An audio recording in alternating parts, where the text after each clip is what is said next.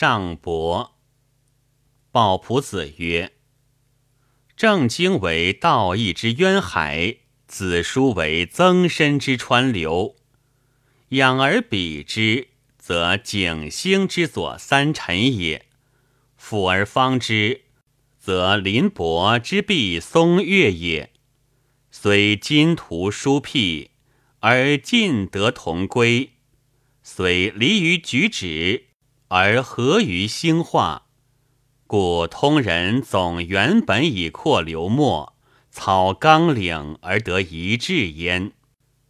古人叹息于才难，故谓百世为随种，不以仆非昆山而弃药业之宝，不以书不出圣而废助教之言，是以驴墨之拙师，军旅之居士。或此笔欲漏，简不盈实；犹见传录，亚次典告。百家之言，与善一魁。匹操水者，气虽异而救火同焉；有针灸者，术虽疏而攻及君焉。汉魏以来，群言弥繁。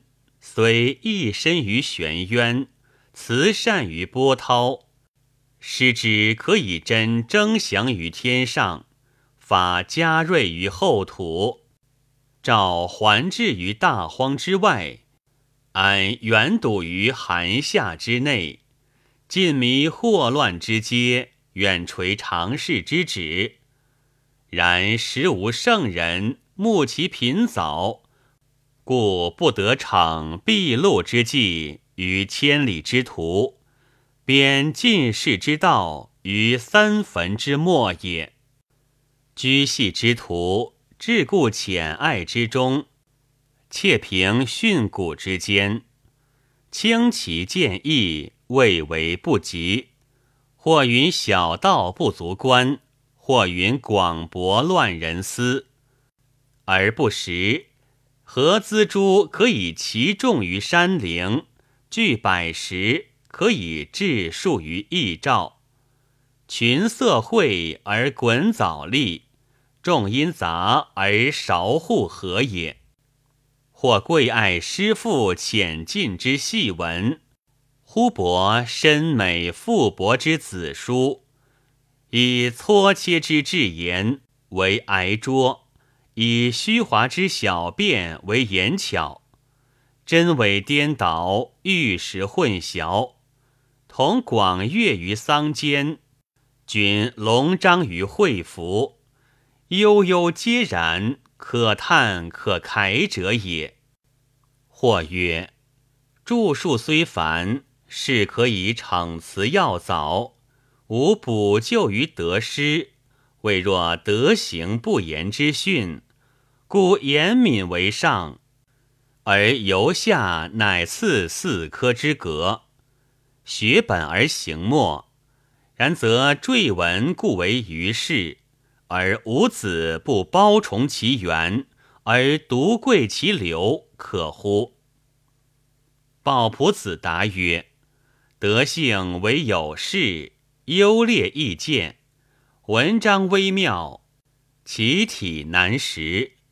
夫易见者粗也，难识者精也。夫为粗也，故权衡有定焉；夫为精也，故贫早难依焉。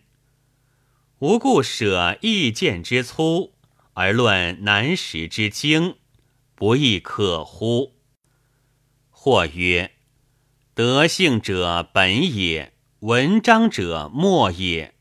故四科之序文不居上，然则着职者遭破于世，可传者既必之刍狗，卑高之格是可识矣。文之体略，可得文乎？鲍朴子答曰：权可以弃，而余未获，则不得无权。文可以废，而道未行，则不得无文。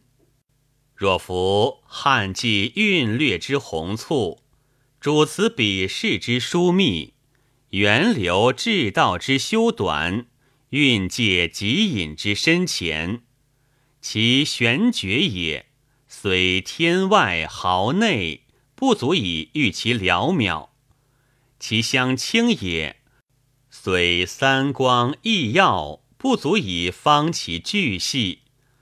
龙渊千挺，未足辟其锐钝；宏宇积金，未足比其轻重。清浊参差，所秉有主；朗媚不同科，强弱各殊气。而俗世唯见能染毫画纸者，便盖之一例。思伯牙所以永思中子。影人所以革今不运也，盖克削者比肩，而班迪善绝手之称；元琴者至重，而葵香转知音之难；厩马千驷，而其技有秒群之价；美人万计，而微师有超世之容。盖有远过众者也，且文章之与德性，有十尺之与一丈，谓之于世，谓之前文。夫上天之所以垂象，唐虞之所以为称。大人胡炳，君子报位，昌旦定盛世于一字，仲尼从周之欲。莫非文也。八卦生鹰隼之所披，六甲出灵龟之所附。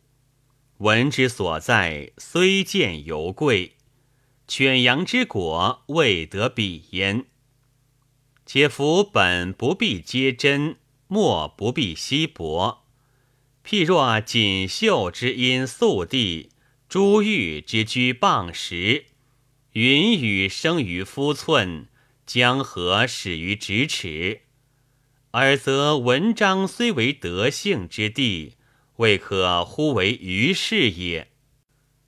或曰：今世所为多不及古，文章著述又亦如之，岂气运衰晒自然之理乎？鲍仆子答曰。百家之言，虽有不起，皆出硕儒之思，成才士之手，方知古人不必悉简也。或有汪会玄旷，和气作者，内壁不测之深渊，外波不愧之远流。其所祖宗也高，其所抽意也妙。变化不细致于规矩之方圆，旁通不凝合于意图之逼促，是以偏嗜酸咸者莫能知其味，用思有限者不能得其神也。夫应龙徐举，故免凌云；汗血缓步，呼吸千里。而蝼蚁怪其无阶而高志，奴简患其过己之不见也。若夫持咒于诗论之中，周旋于传记之间，而以长情揽句意，以扁量测无涯，以至粗求至精，以甚浅揣甚深，虽始自勺称。弃于振速，犹不得也。夫赏其快者，必誉之以好；而不得小者，必毁之以恶，自然之理也。于是以其所不解者为虚诞，楼成以为耳，未必为情以伤物也。而世俗率神贵古稀。而独见同时，虽有追风之峻，犹谓之不及造府之所欲也；虽有连城之真，犹谓之不及楚人之所弃也；虽有一段之见，犹谓之不及欧也之所著也；虽有其死之要，犹谓之不及何阙之所合也；虽有超群之人，犹谓之不及竹帛之所载也；虽有异世之书。犹谓之不及前代之遗文也。是以仲尼不见重于当时，太玄见痴薄于比肩也。俗世多云：金山不及古山之高，今海不及古海之广，今日不及古日之热，今月不及古月之朗。何肯许今之才士，不减古之枯骨？众所闻，轻所见，非一世之所患矣。昔之破秦剿贤者，两犹已而然乎？